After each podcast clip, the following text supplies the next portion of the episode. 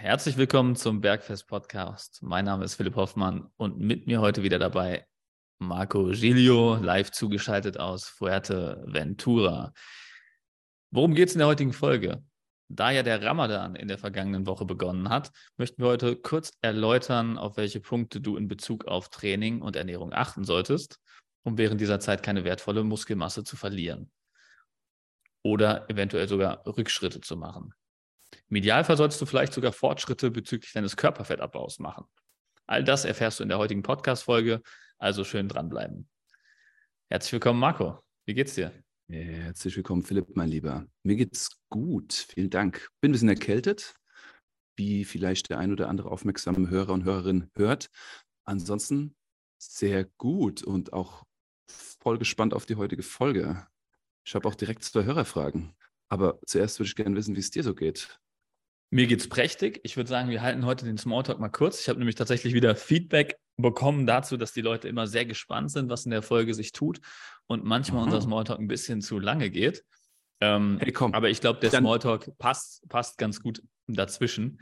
Deswegen, ja, bitte. Ähm, ja. Lass uns den Smalltalk auf eine Sache, die eine Sache, die letzte Woche geil war für dich oder dich herausgefordert hat. Ganz kurz, kurze Zeit. Komm, weil Wachstum für uns ist auch immer Wachstum für unsere Hörer und Hörerinnen. Mit allem Respekt dem Feedback gegenüber. Fangen wir mit dem Highlight an. Das Highlight der, der, letzten Woche war wieder mal mein Workshop, den ich am Sonntag mit meinen Mitarbeitern gemacht habe.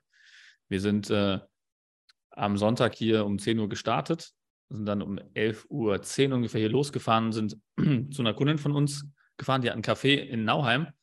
Wärmste Empfehlung, geht raus an das Café Alm ähm, die oh. da eine Proteinbombe nach der anderen für uns aufgefahren haben. Da gab es Harzer Käsesalat, da gab es ähm, Handkäse mit Musik, da gab es äh, Proteinbrot, da gab es äh, Lachs, da gab es Forelle, da gab es Avocado, da gab es, ähm, also es gab einfach nur alles, was Proteine hat und äh, gute Fette, einfach eine rundum geile Mahlzeit. Äh, sind da alle Pubs mm. rausgegangen und waren danach noch leistungsfähig. Also großes Kompliment an unsere Gastgeberin Sandra.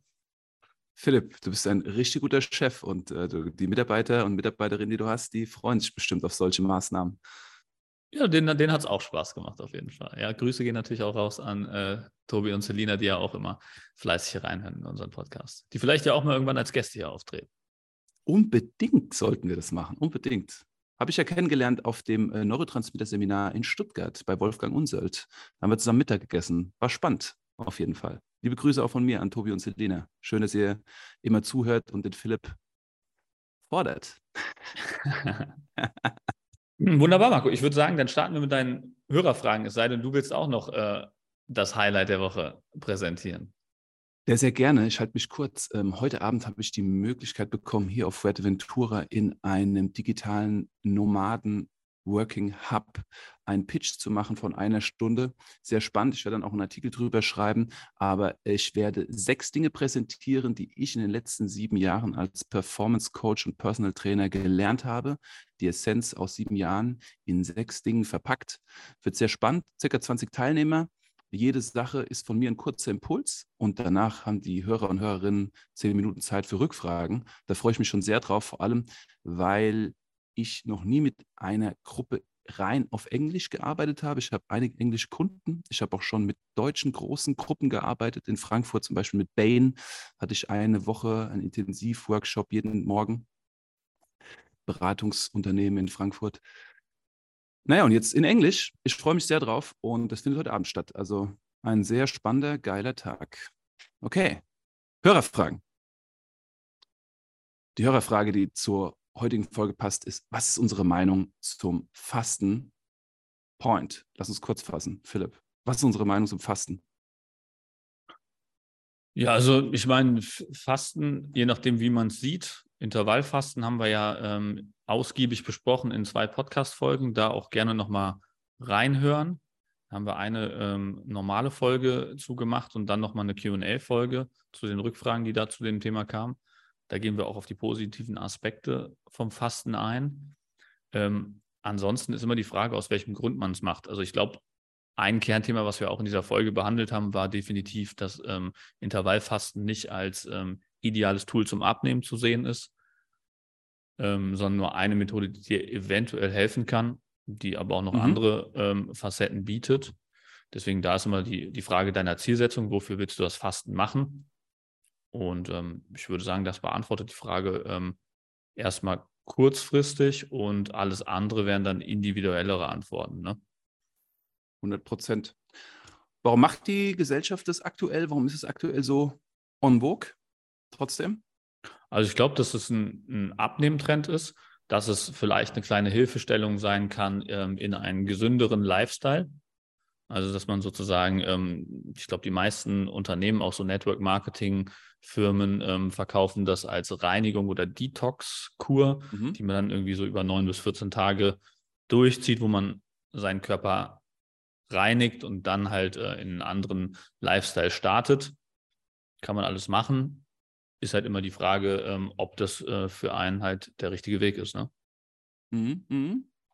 Individualisierung ist da super entscheidend. Und ähm, die Folgen, auf die wir verweisen, ist ähm, Folge 43 zum Intervallfasten. Und dann kamen von euch einige Rückfragen. Das ist dann Folge 47. Und um ein bisschen geschichtlichen Background zu nehmen, ohne den Bogen zu überspannen, Fasten gibt es schon relativ lange.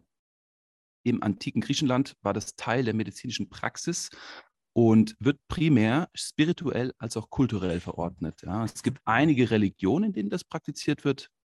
Jüdische Tradition, Christentum, Islam, die Hindus und die Buddhisten fasten ebenfalls. Und Fasten ist auch medizinischer Prozess, zum Beispiel in der traditionell chinesischen Medizin und im Ayurveda. Ich selber habe mal zweieinhalb Wochen eine Panchakarma-Kur gemacht auf Sri Lanka. Da war Fasten auch Teil der inneren Reinigung. Ich habe dort sehr viel Nährstoffe zugeführt, habe aber keine festen Speisen zugeführt, habe nur sehr wenig getrunken, zwei, drei Tage sehr intensiv und danach wurde von außen durch Nahrung, durch Therapien mein Körper in seiner Entgiftung gefordert und gefördert und danach wurde das Ganze wieder aufgebaut. Also das ist meine Erfahrung, die ich bisher mit dem Fasten hatte. Ansonsten habe ich keine der Fastenmethoden, die praktiziert werden, selber ausprobiert. Wie steht es mit dir? Ähm, wie ich auch in den ähm, Intervallfasten-Folgen er erzählt habe, ich habe mal 100 Tage ähm, ganz straightes Intervallfasten 16,8 ausprobiert. Ansonsten geht meine Fastenerfahrung, glaube ich, nicht äh, weiter über das ähm, Blutabnahmethema oder nüchtern für eine OP sein hinaus. Ähm, ich mhm. würde sagen, das war schon, das Intervallfasten war so meine krasseste Erfahrung.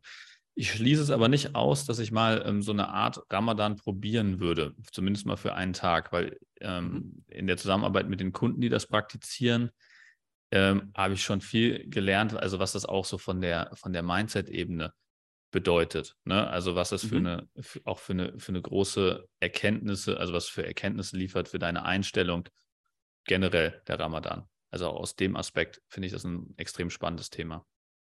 Sehr spannendes Thema. Das bringt mich so ein bisschen zu dem Thema Muscle Up, was wir letzte Woche released haben. Und da haben wir ja gesagt, okay, du kannst dich noch nicht mal zehn Sekunden an der Stange halten. Warum sollst du denn Muscle Up lernen? Na gut, weil wenn du dir dieses Ziel der Bewegung setzt, oder dich an dieser Bewegung orientiert, wirst du grundsätzlich in einen healthy Lifestyle gehen, du wirst Gewicht verlieren, du wirst deine Ernährung anpassen, du wirst dein Training anpassen und vielleicht schaffst du dann irgendwann Muscle Up. Und ich glaube auch beim Fasten ist die Challenge die, die Belastungen des Alltags auf die Gegebenheiten des Fastens anzupassen. Und das ist etwas, was ich oft in der Arbeit beobachte, wenn Menschen viel Leistung bringen müssen und ihr Vorhaben in Training, Ernährung, Regeneration nicht mehr ideal umsetzbar ist und dann anstatt Frust eher dann Pragmatismus und realistische Einschätzung an den Tag gebracht werden muss. Und ich denke, das ist so ein bisschen auch der Takeaway, der heute stattfinden kann, wenn wir uns mit dem Thema beschäftigen. Ja, also ich, ich glaube auch, dass es generell von der mentalen Komponente, die wir ja auch äh, ab und zu besprechen, ein interessanter Step ist, so ein Ramadan, weil ähm, das Selbstvertrauen, was du dadurch bekommst. Also so eine harte Geschichte über 29 oder 30 Tage ähm, durchzuziehen. Das gibt ja unheimlich viel Selbstvertrauen, weil das habe ich auch in der Kundenerfahrung gesehen, speziell mit einem Kunden, der ähm, mhm. den Glaubenssatz hatte, ähm, dass er nicht auf Kohlenhydrate verzichten kann in einer Mahlzeit. Also dem mhm. ist es mhm. sehr schwer gefallen, mittags auf Kohlenhydrate zu verzichten. Und mhm. da habe ich auch mit ihm im Gespräch erkannt, okay, du hast es geschafft, einen Ramadan durchzuziehen. Ähm, es ist eine Kleinigkeit für dich, auf irgendwelche Sachen zu verzichten, wenn du es schaffst, auf Flüssigkeit und auf Ernährung komplett vollständig, ähm, vor allem im Sommer, es war noch ein Sommer-Ramadan, ja, mhm. ähm, zu verzichten. Ähm, was erzählst du dir, was du da nicht kannst, wenn du das kannst? So, ne? Und, und da hat er auch, ja. ist er auch nochmal in sich gegangen und hat gesagt: So, ja, Wahnsinn, du hast recht.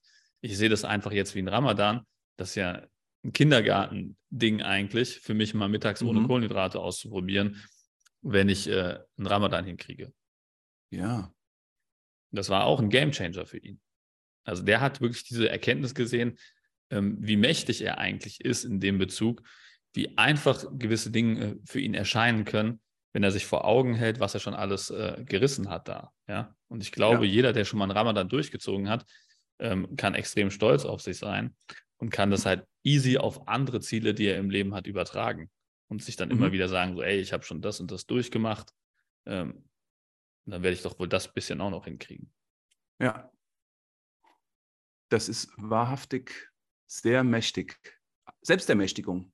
Ja. Den Körper in Extremsituationen kennenlernen und dadurch Selbstvertrauen entwickeln. Tolle Punkte, Philipp.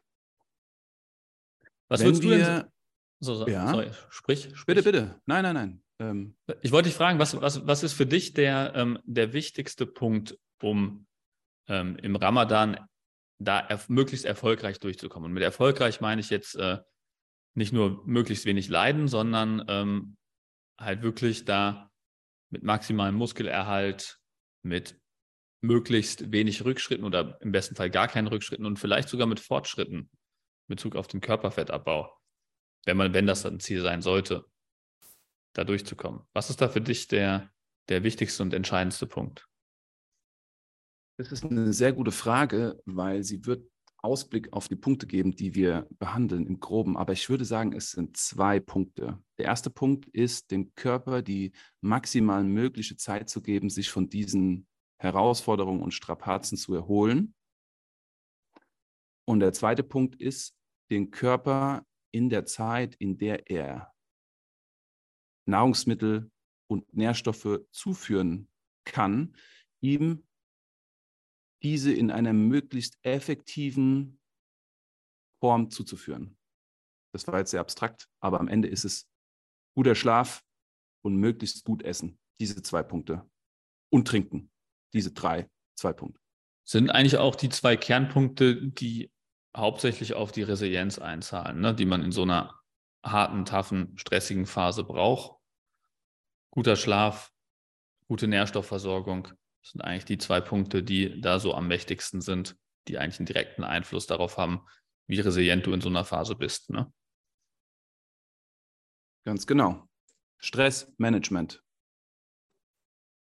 Ja. Philipp, Frage von mir. Fasten hat zwei extreme mit denen sich die Menschen, die fasten, religiös praktizieren, vor allem den Ramadan, auseinandersetzen müssen. An was hängen diese Extreme und wie können wir diese Extreme in Zahlen fassen? Weil das bestimmt eigentlich den Rest, den wir jetzt gleich erzählen. Ja, also ich würde sagen, es sind halt vor allem das Essensfenster, ne? was ja definiert wird darüber, zu welcher Zeit der Ramadan stattfindet. Also wenn es um den Ramadan geht, muss man sich als erstes überlegen, okay, wann geht die Sonne unter, wann geht die Sonne auf, wie lang sind meine Tage, wie lang ist die Zeit, in der ich essen kann. Und der zweite Punkt, den man sich anschauen muss, ist, wann ist meine maximal späteste Aufstehzeit, die ja im Prinzip diktiert wird über Arbeitszeit oder vielleicht Kinder oder was man sonst so an, an, an harten Fakten in seinem Leben hat, die man nicht umgehen kann. Die bestimmen, wie lange man schläft. Weil wenn man diese beiden Punkte sich anguckt, dann sieht man genau, wie viel Spielraum man hat. Und dann wird man relativ schnell feststellen, dass im Winter die Tage halt sehr kurz sind und somit das Essensfenster sehr lang, während halt im Sommer die Tage sehr lang sind und die Essensfenster sehr klein und da halt dann sehr wenig Spielraum bleibt. Und da ist dann umso wichtiger zu gucken, wie kann ich den Spielraum maximal ausnutzen und wie sollte ich dann mein Essen, mein Schlaf, mein Training gestalten. So wertvoll.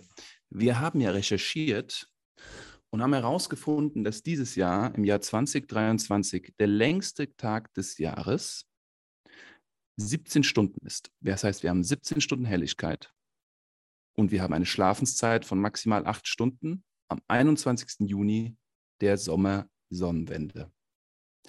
Der kürzeste Tag des Jahres ist mit nur circa 8 Stunden Helligkeit am 22. Dezember im Winter die Wintersonne, äh, die Wintersonnenwende. Und die hat eine maximale Schlafenszeit von 16 Stunden. So, und das sind ja zwei Extremwerte. Du, du hast ja vorhin von der, von der Schlafenszeit gesprochen. Wir haben ja einmal 8 Stunden und einmal 16 Stunden. Also ja. viel weniger Zeit in acht Stunden zu trainieren, zu essen und zu schlafen, viel mehr Zeit in 16 Stunden zu trainieren, zu essen und zu schlafen. Und das sind die zwei Extremwerte zum Thema Ramadan und Fasten. Und das bedingt zusammen mit dem, was du gerade gesagt hast, erstens Essensfenster und zweitens maximal späteste Aufstehzeit, wie wir die nächsten Punkte angehen. Ja, also ich denke mal, da ist jetzt aktuell der Ramadan in einer besseren Zeit gelegen, als wenn es jetzt im Hochsommer wäre. Nicht nur, mhm. weil die Dehydrierung natürlich deutlich stärker ist äh, im Sommer als jetzt zu der Zeit, wo es noch einigermaßen normale Temperaturen sind, sondern halt auch einfach, weil dieses Fenster, von dem wir jetzt gerade gesprochen haben, also das Fenster von Sonnenaufgang, äh, von Sonnenuntergang bis Sonnenaufgang halt äh, noch deutlich länger ist und man einfach mhm. mehr Spielraum hat. Wenn man sich jetzt anschaut, ja. Okay, wann muss ich morgens aufstehen, spätestens, dann kann man sich überlegen, okay, von da aus zurückgerechnet bis Sonnenuntergang, wie lang ist mein Fenster? Mhm. Wenn man mhm. den Luxus hat, dass man gar keine feste Aufstehzeit hat, dann kann man sich dieses Fenster natürlich ähm, deutlich in die Länge ziehen, weil man kann ja dann auch schlafen in der Zeit, wo man schon nicht mehr essen kann, wenn man nicht frühstücken ja. möchte, zum Beispiel. Guter dann Punkt. hat man halt wesentlich mehr Spielraum in, dem, in diesem Fenster. Ne? Ja. Ich würde direkt den Punkt Hydrierung aufgreifen, weil du den gerade genannt hast als ersten Punkt. Also Hydrierung, die Versorgung mit Flüssigkeit. Und mhm. da will ich einen ganz kleinen Fakt bringen. Und zwar, wenn wir 2% Flüssigkeitsverlust haben, also wenn ich als 100 Kilogramm schwerer Mann zwei Liter verlieren würde, was in der Nacht sehr schnell passiert und über den Tag, wenn ich nicht trinke, dann habe ich einen Leistungseinbruch mental und körperlich von circa 30 Prozent. Also ein Drittel meiner Energie, meiner körperlichen Leistungsfähigkeit geht dahin. Das heißt, das Erste, was wir machen sollten, wenn wir das Fasten brechen, ist zu trinken. Tagesziel, ein Liter Wasser pro 25 Kilo Körpergewicht und wenn ihr trainiert, zusätzlich ein weiterer Liter Wasser. Was machen wir in das Wasser rein, Philipp? Was könnte funktionell hier am meisten Sinn machen? Ja gut, zum einen sind e-, Elektrolyte halt extrem wichtig, die man sonst rausschwitzt. Und dann eventuell noch, wenn es einem schwerfällt, alle Nährstoffe, die wir gleich noch aufzählen werden, die wichtig sind äh, mhm. für den Leistungserhalt, äh, wenn es einem schwerfällt, die in fester Nahrung innerhalb dieses kurzen Fensters ähm, sich einzuverleiben, dann kann man natürlich noch schauen, inwieweit man das vielleicht dann direkt trinkt. Mhm. Mhm. Also Aminosäuren, Elektrolyte, das sind Bausteine des Körpers, das sind Mineralstoffe, mit denen unser Körper seine Funktion aufrechterhält. Und Philipp hat schon einen Teaser gemacht auf Protein, auf Fett. Das sind die großen Nährstoffe. Okay. Ja, ja da, da würde ich auch, vielleicht können wir das gerade mal kurz erklären. Also mhm.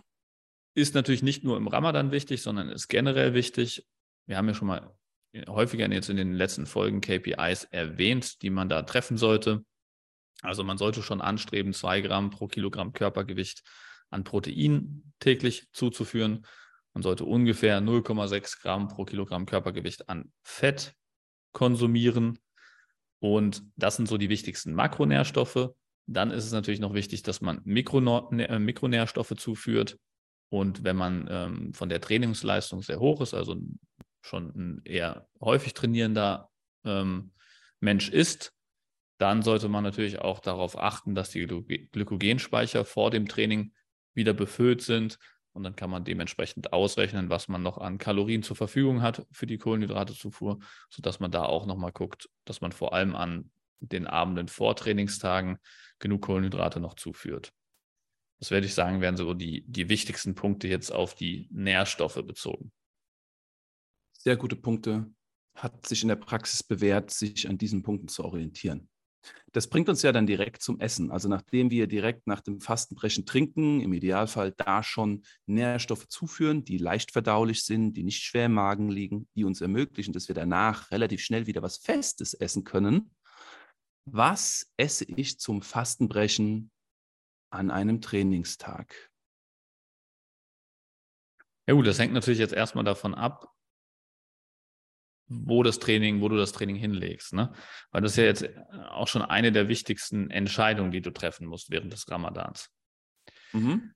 Also, weil wenn ich jetzt ein, ein langes Fenster habe, also ein langes Fenster, in dem ich essen kann, wie jetzt zum Beispiel im Winter, dann ist es nicht so dramatisch, weil dann kann ich eigentlich äh, fast einen klassischen äh, normalen Tag gestalten. Dann kann ich einfach, ähm, sobald ich essen darf, anfangen zu essen, zu trinken, dann in Ruhe verdauen, dann gehe ich trainieren, dann esse ich wieder und dann gehe ich irgendwann schlafen. Ne? Mhm. Wenn ich jetzt ein sehr kurzes Fenster habe, also, also je weiter wir Richtung Sommer gehen und je kürzer die Tage werden und vielleicht auch noch je mehr dein Fenster noch ähm, von, von deinen äußeren Bedingungen wie Arbeit oder Familie ähm, gekürzt wird, desto weniger flexibel wird dieses Fenster.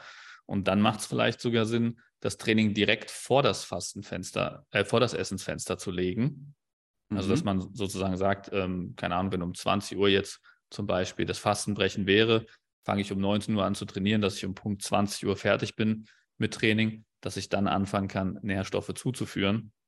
Und vielleicht eventuell noch ein kleiner Add-on für die Leute, denen es sehr schwer fällt, dehydriert, also ohne Flüssigkeit Leistung zu bringen, dass die vielleicht ähm, eine Überschneidung mit dem Essensfenster machen, dass sie mhm. sagen, sie machen vielleicht das Warm-up oder die leichten Sätze die Vorbereitungssätze noch im Fastenfenster mhm. und fangen dann an, für die schweren Sätze ähm, im Essensfenster zu trinken. Im besten Fall dann halt EAAs mit Elektrolyten oder vielleicht so ein Iso Clear Whey. Es gibt ja mittlerweile so ein, so ein Whey-Protein, was sich super gut trinken lässt wie Eistee. Ähm, und das kann man noch mit Kokoswasser zum Beispiel kombinier äh, kombinieren mm, für die Elektrolyte. Lecker. Ja, also dass man da auf jeden Fall Elektrolyte, Flüssigkeit und Proteine oder Aminosäuren zuführt, um möglichst schnell da den Drive zu bekommen und vielleicht sogar im Training noch für die schweren Sätze den Blutzucker zu stabilisieren. Also das ist auch eine Möglichkeit, die man machen kann. Da ist ja halt die Frage, wie viel Zeit habe ich in meinem Fenster? Okay, also damit haben wir zwei Fragen beantwortet. Einmal die Frage, wann trainiere ich an Trainingstagen während des Fastens? Mhm. Abhängig mhm. von der Tageszeit, in der Fastenzeit, kannst du schon anfangen zu trainieren, wenn du wenig Zeit hast zu essen und während des Trainings essen in Form von Trinken, dann nochmal einen Shake nach dem Training, dann essen, vielleicht nochmal trinken, dann schlafen. Und wie wir hier rausgehört haben, sind es Nahrungsmittel, die leicht verdaulich sind. Ne? Während des Trainings, also das habe ich mal erlebt, ich habe zwei Spielzeiten lang als ich noch nicht als Personal Trainer gearbeitet habe, aber experimentiert habe, an der Uni war, da habe ich einen türkischen Sportverein betreut in Bad Nauheim. Das war wirklich toll, weil die waren sehr motiviert, diese Menschen. Äh, die haben äh, viel investiert, um gutes Training zu ermöglichen. Die haben zwei Kniebeugenständer gekauft, Langhanteln. Ja, die haben voll mitgezogen. Das war richtig geil. Da haben alle Kniebeugen gemacht und Kreuzheben. Und die haben natürlich auch gefastet. Und als ich sie betreut habe, während sie im Sommer gefastet haben, dann sind die während des Trainings halt runter und haben sich alles Mögliche reingezogen, was nicht verdaulich war. Einfach wie ein Lachmatschu oder ein Döner und sind danach wieder aufs Spielfeld. Also Zwiebeln, Dinge, die viel Fett, viele Kohlenhydrate haben, viele Ballaststoffe haben, sind nicht Dinge, die ihr leicht verdaut. Also ihr solltet möglichst fett- und kohlenhydratarm essen und mit wenig Ballaststoffen, wenn das die erste Mahlzeit ist, die ihr während des Trainings zu euch nehmt. Also Nahrungsmittel, die leicht verdaulich sind. Philipp hat eben schon von einem Shake gesprochen.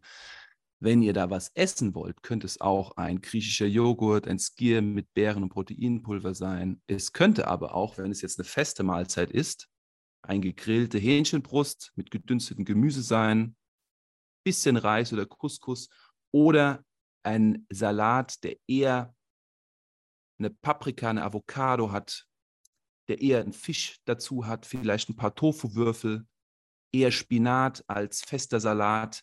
Das ist auch viel einfacher zu verdauen, wenn ihr jetzt nicht trinkt, wie während des Trainings, sondern vielleicht was esst nach dem Training. Ja? Das sind so Spielräume. Ja, ich denke auch, da ist es halt entscheidend, ähm, fällt es einem schwer, genug zu essen nach so einem harten Fastenfenster oder fällt es einem da eher leicht und man muss eher aufpassen, dass man zu viel isst. Ja, das ist auch nochmal individuell sehr unterschiedlich. Und wenn man dazu neigt, Schwierigkeiten dazu zu haben, die Nährstoffe zuzuführen, weil ich meine, jetzt zwei Gramm pro Kilogramm Körpergewicht an Protein ist halt schon eine Menge. Ja? Kann man mhm. sich ja mhm. ausrechnen, wenn man jetzt ein 90 Kilo schwerer Mann ist, dann muss man 180 Gramm Protein zuführen, mhm. ähm, was ja im Prinzip jetzt 900 Gramm Fleisch wären oder Fisch und ähm, in Milchprodukten halt auch eine, eine, eine raue Menge ist an, an Protein. Da kann man sich natürlich erstmal leichter machen, indem man halt äh, Proteinpulver oder einfach getrunkene Kalorien in Form von einem Skier-Shake oder sowas äh, konsumiert. Und wenn es einem halt leicht fällt, viel zu essen, dann wäre es halt wichtig, zuerst die Nährstoffe zuzuführen, die wichtig sind, Proteine, mhm. und dann halt danach erst, also wenn alle Nährstoffe getankt sind, dann erst die Sachen zu essen, die einem noch wichtig sind oder die einem helfen, da irgendwie abzuschalten ähm, in Form mhm. von Lamachun, Kohlenhydrate oder was, was du da jetzt äh, alles aufgezählt hast, was man sonst noch so mhm. gerne essen würde. Also erstmal wirklich immer die Nährstoffversorgung sicherstellen. Das ist das Wichtigste. Wenn das gedeckt ist, dann kann man halt noch on top essen, was man möchte. Wenn jetzt nicht das Ziel ist, direkt Körperfett zu reduzieren oder abzunehmen, dann sollte man halt schon gucken, dass man eher halt auch seine Kalorien achtet und in dem Rahmen agiert. Ne? Aber ansonsten ähm, wäre das trotzdem immer der Fokus. Nährstoffe mhm. als erstes. Okay, das zahlt so auf die Frage ein, was essen und trinken an Pausen und Trainingstagen? Und du sagtest, maximale Nährstoffaufnahme ist das Ziel, viel Flüssigkeit und das erreichen wir, je nachdem, was für ein Ernährungstyp wir sind, am besten, indem wir flüssig, fest, flüssig, fest abwechseln, um möglichst viel zuzuführen. Ja, also ich würde sagen, an allen Tagen gelten die gleichen Standards für Proteine und Fette, mhm. genauso für die Mikronährstoffe. Also mhm. man sollte halt diese 2 Gramm pro Kilogramm Körpergewicht an Proteinen zuführen. Man sollte 0,6 Gramm pro Kilogramm Körpergewicht an Fetten zuführen. Im Idealfall isst man ungefähr 10 Gramm Gemüse pro Kilo Körpergewicht. Mhm. Oder man setzt halt, wenn es einem schwerfällt, so viel Masse zu essen, halt eher auf Gemüsepulver oder auf Greens oder auf Multivitaminpräparate. Kann man auch ja. machen in solchen Fällen. Und ja. dann ist es halt an den Tagen vor Trainingseinheiten, weil wenn wir jetzt davon ausgehen, dass das Training vor dem Essen stattfindet, dann wäre es wichtig, am Tag vor dem Training, also wenn ich jetzt zum Beispiel Mittwoch trainiere, an einem Dienstagabend, wichtig, die Glykogenspeicher aufzufüllen und nach dem Training wäre es auch sinnvoll, direkt die Glykogenspeicher möglichst aufzufüllen. Ja, mhm. also das sollte man sicherstellen, dass man da halt dann auch noch ausreichend Kohlenhydrate zuführt, wenn man den Platz dafür hat. Das bringt mich auf ein Thema, was wir so gar nicht auf der Uhr hatten, aber ihr merkt schon, wir reden hier so viel von Präparaten, also in diesem Fall Nahrungsergänzungsmittel, die ja nichts anderes sind, wenn sie hochwertig produziert sind, als für uns vorverarbeitete Nährstoffe. Also ein Proteinpulver aus einem Reisprotein für vegan lebende Menschen oder aus einem hochwertigen Whey-Protein für nicht vegan lebende Menschen. Ein Kollagenpräparat ja, für nicht vegan lebende Menschen. Ein Präparat, in dem Obst und Gemüse gefriergetrocknet aufbereitet ist, Multivitaminpräparate, die sehr hochwertig hergestellt sind, genauso wie Mineralien aus Aminosäurenpräparaten, die vegan sein können, sowie Magnesium, sind alles hochwertige und schnell verfügbare Quellen von Nährstoff, die in so einer Zeit, wenn ihr Themen mit dem Essen habt und euch das überfordert, definitiv eine riesige Unterstützung sein können. Wenn ihr dazu Fragen habt, kommt gerne auf Philipp und mich zu. Wir empfehlen euch da hochwertige Produkte. So ist es, Marco. Was jetzt äh, der nächste wichtige Punkt ist, also Schlaf ist halt natürlich äh, der König. Ne? Schlaf ist halt yes. halt am wichtigsten für die Regeneration, am wichtigsten für die Resilienz, am wichtigsten, dass man das am besten durchsteht. Das heißt, man sollte maximal viel schlafen. Und das kann man jetzt natürlich bestimmen, wenn ich weiß, okay, ich muss an dem Tag trainieren. Ich weiß, ich kann nicht dehydriert trainieren. Das heißt, ich muss diese Überschneidung mit dem Essensfenster schon machen. Das heißt, ich kann dann auch erst später anfangen, fest zu essen, erst nach dem Training. Und dann weiß ich auch ungefähr vielleicht, wenn ich ein bisschen Erfahrung schon gemacht habe, wie viel Zeit ich zum Essen brauche, um diese ganzen Nährstoffe zuzuführen. Und dann weiß ich, wann ich dann ins Bett komme, dann weiß ich, wie viel Zeit ich noch zum Schlafen übrig habe. Und diese Zeit, die man zum Schlafen übrig hat, die sollte man auf jeden Fall maximieren, weil ähm, Schlafdauer ist der wichtigste Qualitätsindikator für den Schlaf. Da ist es gar nicht so schlimm, wenn man jetzt vor dem äh, Schlafengehen extrem viel trinkt und dann vielleicht nachts aufwacht, um äh, auf Toilette zu gehen. Weil es ist halt deutlich wichtiger, dass man halt wirklich, dass man halt de deutlich länger schläft, ähm, auch wenn der leicht unterbrochen ist. Halt die Schlafzeit, die Schlafdauer ist wirklich das Wichtigste hier. Hier müsst ihr auch wirklich schauen, wie euer Körper reagiert. Ja, wenn ihr sehr ballaststoffreich esst oder viel zu spät Ihr müsst die Waage finden zwischen dem Gefühl, okay, ich bin gesättigt und vor allem mit dem subjektiven Gefühl, was ihr im Körper habt am nächsten Tag. Ich habe ein gutes Energielevel, weil das ist ein krasser Indikator für euch, was ihr isst und trinkt. Und was ihr keinesfalls machen solltet, ihr solltet nicht euren Schlaf unterbrechen, um zu frühstücken. Wenn die Zeit zum Aufstehen und Frühstücken sehr kurz ist, die Differenz, weil ihr sowieso früh aufstehen müsst oder weil es gerade passt in die Jahreszeit, dann nehmt ein kleines, schnelles Frühstück in Form von einem Shake mit Ballaststoffen, mit Proteinpulver, mit Aminosäure, mit Gemüse. Das könnt ihr trinken innerhalb von fünf Minuten, aber versucht nicht zwei, drei Stunden früher aufzustehen, um nochmal zu essen. Schlaft, lieber unterbrecht euren Schlaf nicht. Fix your sleep. Es gibt nichts, was regenerierendster am regenerierendsten für den Körper ist, was am meisten Stress reduziert als guter Schlaf. Philipp findet das ja gerade selber heraus, weil er jetzt gerade den Fokus auf Schlaf hat. Philipp, was ist dein Takeaway? Ich kenne dich ja aus Phasen, in denen du gut geschlafen hast und aus Phasen, in denen du weniger gut geschlafen hast. Was ist für dich der Schlaf als Unternehmer, als Familienvater, als Athlet? Ja, also ich würde sagen, der, was ich jetzt auch in den letzten Wochen rausgefunden habe, für mich ist, dass halt wirklich, wirklich der wichtigste Faktor halt die Schlafdauer ist. Also man kann da sehr viel rumdoktern und kann natürlich noch viel optimieren, dass man halt wirklich einen komplett ununterbrochenen Schlaf hat. Das ist natürlich auch schön, aber trotzdem, ich habe für mich gelernt, dass es wichtiger ist, acht Stunden mit Unterbrechung zu schlafen, als sechs Stunden ohne Unterbrechung. Mhm. Und ich würde sogar so weit gehen, dass, dass wenn du es nicht schaffst, ausreichend zu schlafen, dann noch ein, ein Powernap, also mittags noch mit einzubauen, um halt die Gesamtschlafdauer zu verlängern. Dass man wirklich guckt, dass man maximal möglichen Schlaf hat, weil es erhöht schon deutlich die Produktivität am Tag. Und die Zeit, die man mit Schlafen verbringt, äh, die holt man auf jeden Fall auch wieder rein. Also das ist, äh, würde ich sagen, so die, die Kernerkenntnis, Schlafdauer, dass Schlafdauer so wichtig ist. Sehr, sehr fairer Punkt.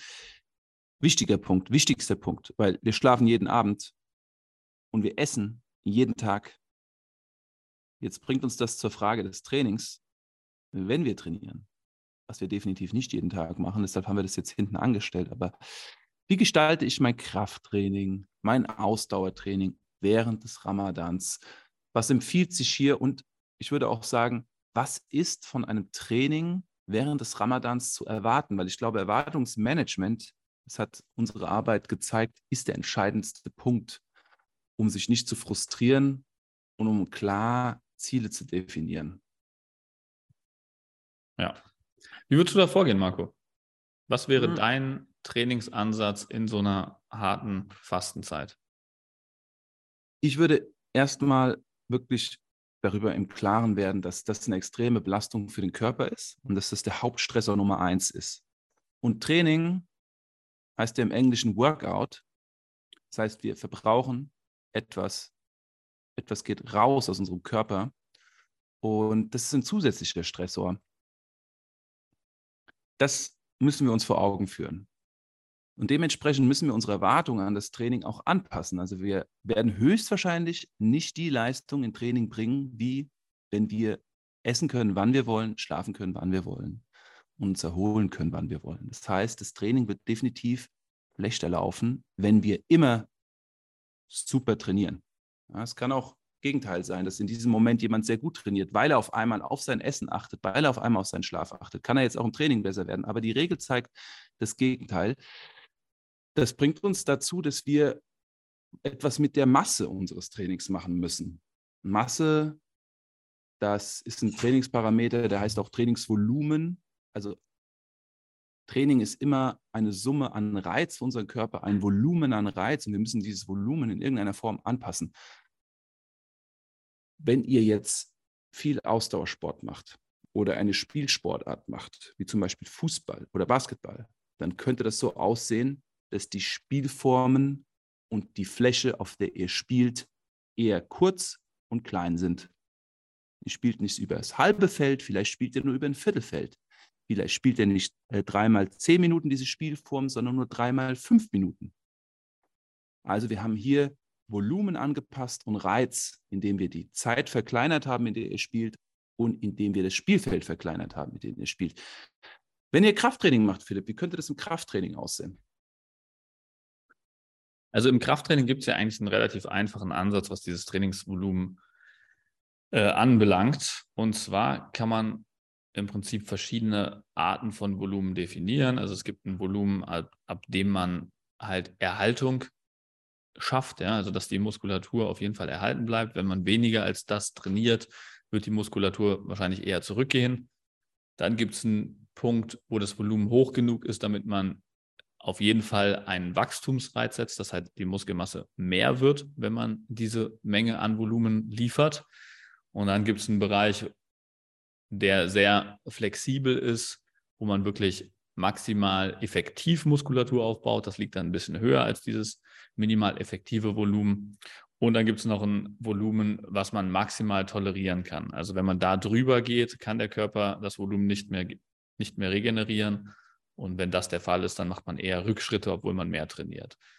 Und wenn man sich dieser Bereiche bewusst ist und die vielleicht auch für sich ungefähr kennt, dann weiß man zusätzlich noch, dass wenn man in so einem harten Fastenfenster ist, wo man sehr viel Stress von außen hat, dass dieses maximal regenerierbare Volumen sehr deutlich nach unten geht. Also man verträgt einfach nicht mehr so viel Volumen. Das ist ja das, was du eben auch angesprochen hast. Weil der Körper schon so viel Stress von außen kriegt, ist er nicht mehr in der Lage, das Ganze, der ganze, den ganzen Stress, der vom vielen Volumen, vom vielen Trainingsvolumen noch zusätzlich kommt, zu regenerieren. Das heißt, man muss da schon mal deutlich runtergehen. Zusätzlich ist es aber auch so, wenn man halt in so einem hart stressigen, in so einer hart stressigen Phase ist, geht auch das Maintenance Volume, also das Volumen, was man zur Erhaltung braucht, nach oben, weil der Muskel eher bestrebt ist, Muskulatur abzubauen. Das heißt, man Mhm. muss da sich so irgendwo im Sweet Spot befinden, dass man nicht zu viel macht, weil man sonst ausbrennt, Mhm. aber auch nicht zu wenig macht, weil der Körper aktuell eh bestrebt ist, Muskulatur zu verlieren. Ja. Und Wäre, da kann man sich an so ein bisschen an so Richtwerten orientieren. wäre gleichzusetzen mit einer Diätphase in einer Wettkampfvorbereitung, könnte man sich auch so vorstellen. Ja, könnte man so sehen. Hast genau. du vielleicht so ein Zeitfenster und ein Wiederholungsschema, an dem wir uns orientieren können, wenn wir zum Beispiel gerne Klimmzüge, Kniebeugen machen, Bankdrücken? Was wäre so ein System oder vielleicht zwei, die ungefähr diese Range decken? Es ist individuell, das haben wir gerade mitbekommen. Das ist auch sinnvoll, je nachdem, wie viel Stress wir haben, aber grob. Also ich finde, der einfachste Weg ist wirklich da ein Volumen zu rechnen. Also wirklich, wie mhm. viel Sätze, wenn es jetzt um Muskelerhalt geht, sollte man natürlich Sätze irgendwo zwischen 8 und 20 Wiederholungen machen. Ja, also dass man nicht zu niedrig von den Wiederholungen ist. Wenn man sich jetzt überlegt, okay, ähm, ich mache mindestens acht Wiederholungen pro Satz, dann sollten es, also dann kann man Zahlen angeben, wie viel Volumen, wie viele Sätze ich pro Woche, pro Muskelgruppe machen muss, damit die Muskulatur erhalten bleibt. Da gibt es statistische Werte für, dass man zum Beispiel für den Rücken so in etwa acht Sätze pro Woche machen muss, um die Muskulatur zu erhalten und zehn, um einen Fortschritt zu generieren. Das kann natürlich individuell sehr schwanken. Also das ist jetzt nicht äh, fest anzunehmen, sondern das muss man für sich selbst auch ein bisschen ähm, herausfinden.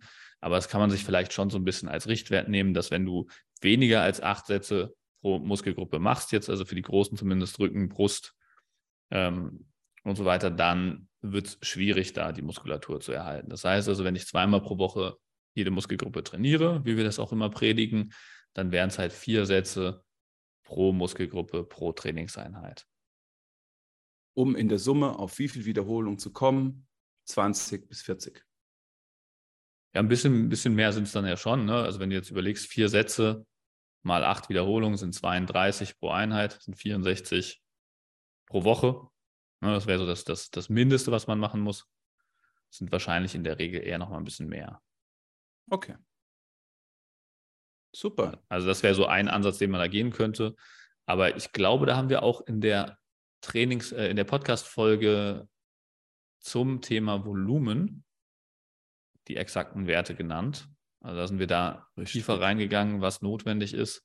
Also da auch gerne nochmal reinhören in die Podcast-Folge zum Trainingsvolumen. Haben wir in den Folge letzten Podcast-Folgen auch schon angeteasert. Welche Folge ist das, Marco? Nummer 30. Folge Nummer 30 äh, geht um den Trainingsparameter Trainingsvolumen hört da nochmal rein. Da gibt es dann bessere Daten zum Thema, wie viel brauche ich, um zu erhalten oder um aufzubauen. Wobei ja, wie du schon gesagt hast, in so einer Phase der Aufbau tendenziell eher schwerer ist. Deswegen sollte man sich da vielleicht erstmal daran orientieren, was muss ich mindestens machen, um zu erhalten. Ja, Erhaltung ist priorisiert und der Rest ist ein Add-on, ist ein Extra. Ja. Mir fällt noch eine äh, lustige Anekdote ein zum Thema schnell was trinken. Schnell was trinken, ja. Also man muss natürlich auch den Flüssigkeitshaushalt äh, relativ schnell auffüllen, wenn man dann aus dem Fastenfenster kommt, weil man ja den ganzen Tag nichts getrunken hat, im Prinzip.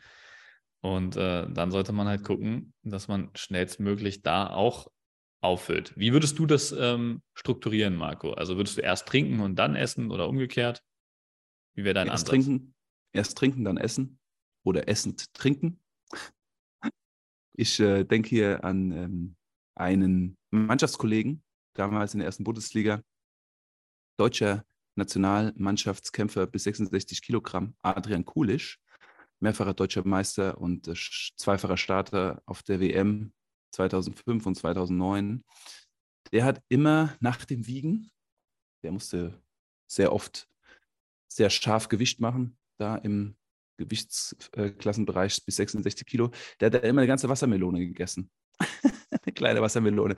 Der hat an am Mattenrand gesessen, hat die Wassermelone geöffnet und hat die dann gebrochen und hat da diese riesigen Blöcke Wassermelone sich reingeschaufelt und dann bin ich zu ihm hingegangen und gesagt, ja Adrian, du, du, wärmst dich jetzt gleich auf und kämpfst in einer Stunde.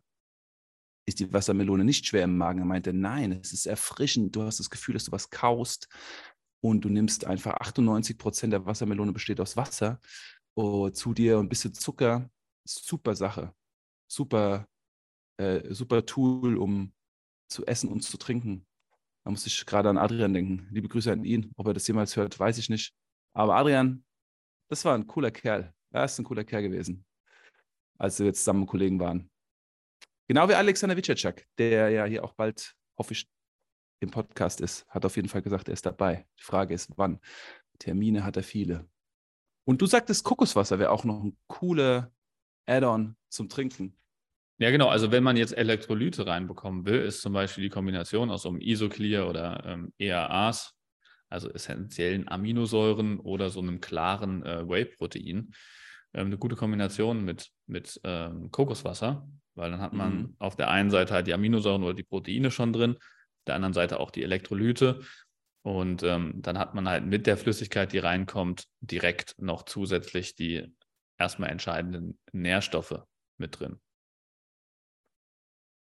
Und like. anso ansonsten, ähm, was auch noch ein Punkt sein kann, wenn man Schwierigkeiten hat, halt genug zu essen, also ausreichend Nährstoffe reinzubekommen, vor allem Kohlenhydrate, die ja dann auch vielleicht nochmal, wenn man die ganzen anderen Nährstoffe drin hat, schwer, schwerer werden zuzuführen oder Blutzuckerstabilisierung ein Thema ist, kann man natürlich auch mit Maltodextrin arbeiten. Das ist so eine Art Traubenzucker, der nicht so süß ist, den man auch sehr gut während dem Training äh, konsumieren kann, ähm, um den Blutzucker zu stabilisieren. Also das wäre auch nochmal ein Hack, würde ich sagen, mhm. wenn die Nährstoffaufnahme schwerfällt oder es vor allem schwerfällt, ähm, möglichst schnell den Blutzucker ähm, zu stabilisieren nach so einer Fastenzeit. Maltodextrin wird aus Mais gewonnen. Super Produkt. Habe ich die erste Erfahrung gemacht unter Wolfgang Unselt. Mein Shake bestand aus 400 Gramm Maltodextrin, was 1200 Kalorien sind, plus 80 Gramm Protein. Crazy. Hat mir am Anfang die ersten zwei Tage enorme Müdigkeit beschert, weil mein Körper so eine große Menge Zucker, Kohlenhydrate nicht gewohnt war in so kurzer Zeit. Aber danach hat es die Regeneration, also das war Wahnsinn. Für das, was ich trainiert habe und gearbeitet habe, da ging es mir richtig gut. Es muss halt passen. Aber Maltodextrin kann, wie Philipp schon sagt, sehr helfen, sehr schnell. 400 Gramm, Malto, 400 Gramm Maltodextrin sind aber noch mehr als 1000, sind 1600 Kalorien, oder? Ah, sorry, 3,8. Ja, 1600. Krass. Und dann noch Proteine dazu. Yes, das waren 4000 Kalorien circa nur durch Shakes, weil ich hatte von diesen zwei am Tag. Au Backe. Ja, ich kann dir mal die Körperfettmessung dazu zeigen. Die war krass. Oh, vier oder fünf Kilo Muskel aufgebaut. Das war krass. Okay. Dieser Monat war, war Wahnsinn. Also aber nicht zum, nicht zum Nachmachen gedacht. Nicht zum Nachmachen gedacht. Also hier ein kleiner Disclaimer, wenn ihr alle so ja. aussehen wollt wie Marco, nicht anfangen, 400 Gramm Malto in den Shake zu ballern. Nein, nein, nein. So einfach ist step es dann by step. nicht. Step by Step. Wie gesagt, ich habe viermal die Woche, ich habe achtmal die Woche trainiert, an vier Tagen, zweimal am Tag trainiert. Das war plus Intervalltraining. Also viel, viel ging da weg. Viel ging da weg. Philipp, wow, was eine massive Folge heute hier rausging. Ähm, wir hätten nicht gedacht, dass es sich so, so fundiert noch entwickelt am Anfang. Ähm, ich bin froh über diese Folge. Wie geht's dir? Ja, war, war eine spannende Folge auf jeden Fall. Auch nochmal gut, das nochmal so zu reflektieren, ähm, was da so die ähm, Kernpunkte auch in der Zusammenarbeit mit den Kunden sind in dieser Zeit. Ähm, das ist ja auch mal nochmal wichtig. Und ähm, gerne auch, wenn ihr jetzt spezielle Fragen habt zum Ramadan, ähm, für die Leute, die jetzt im Ramadan sich befinden, gerne nochmal auf uns zukommen und da Rückfragen stellen. Dann können wir auch hier nochmal eine QA-Folge zu machen. Also meldet das gerne zurück. Und natürlich, wie immer, wenn das hilfreich für euch war und ihr vielleicht noch Freunde habt oder Familie habt, die auch gerade sich im Ramadan befinden, dann natürlich auch gerne teilen, diese Folge. Das kann ja auch denen weiterhelfen. Und dann würde ich sagen, Marco, hast du noch was hinzuzufügen? Gerne.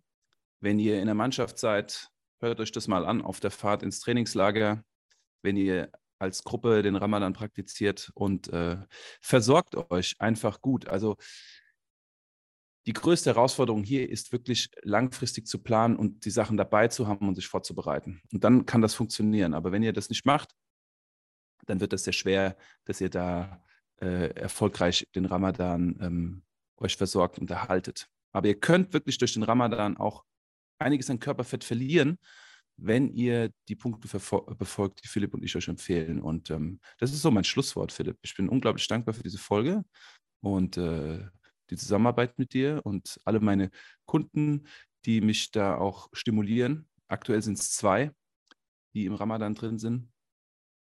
Ja, und daraus ist diese Folge auch entstanden. Also vielen Dank dafür. Danke ebenfalls, Marco. Und euch da draußen eine gute Woche und eine sehr gute Ramadan-Zeit. Bleibt alle gesund und bis nächste Woche. Passt auf euch auf. Mach's gut, Philipp. Ciao, ciao an ciao. euch da draußen.